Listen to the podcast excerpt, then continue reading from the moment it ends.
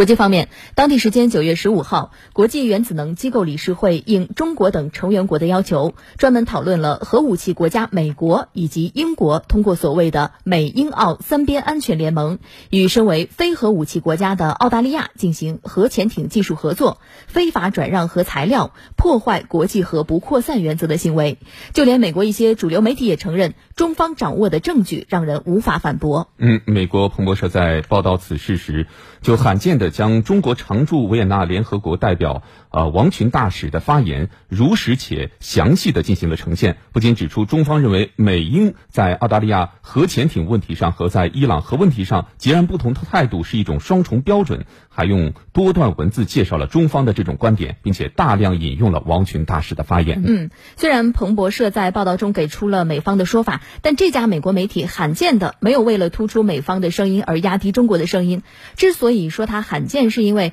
以往许多美西方媒体往往往会将报道中大约七八成的内容用给美方发声，而且内容详细；中方则只会被分配到报道中两三成的文字部分，而且大部分还是被断章取义和删减后的政治口号。随后呢，彭博社还表示，国际核不扩散条约中确实存在一个漏洞。虽然该条约对武器级别的高浓度铀进行了严格的限制，并且制定了国际审查机制，但条约的保障呃监督协定中却存在一个后门，令非核武器国家将受限制的武器级别的高浓呃高浓缩铀用于包括驱动核动力在内的非爆炸性的用途时，只要向国际原子能机构做出相关的保证承诺，就可以。免于被国际原子能机构进行严格的审查。嗯，不过有分析人士认为，